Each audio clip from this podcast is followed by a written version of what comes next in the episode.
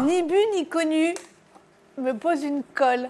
Alors évidemment, je sais pas grand-chose dans le vin, mais on a l'image mondiale et même traditionnelle du fromage vin rouge, saucisson vin rouge. D'où vient cette fausse idée de nos parents du marketing, signé Willy de Ni bu ni connu? Alors Willy, c'est une très bonne question. Euh, et je ne crois pas qu'il y ait de réponse théorisée et euh, certaine. Ce que je crois, c'est que le vin blanc, c'est assez récent.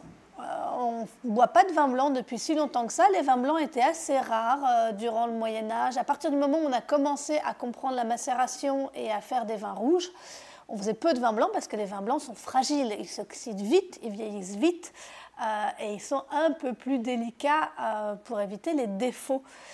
Donc, en fait, on faisait beaucoup de vin rouge. Et effectivement, comme on faisait euh, généralement des grandes tablées où on laissait euh, du fromage, de la charcuterie sur la table et du vin, eh ben, on préférait mettre du vin rouge. Donc, du coup, on a fait l'association euh, des symboles typiques de la France, à savoir le fromage, la charcuterie et le vin rouge. Et je ne pense pas du tout que l'association vin rouge-fromage soit né vraiment d'un sommelier qui ait fait des accords mévins.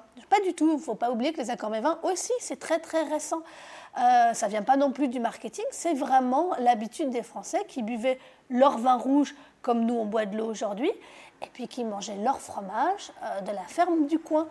Et c'est tout, ça se buvait ensemble. C'était pas un accord mévin gustatif ou hédoniste ou, ou pensé ou réfléchi, théorisé. C'était juste ce qu'on buvait et ce qu'on mangeait à l'époque.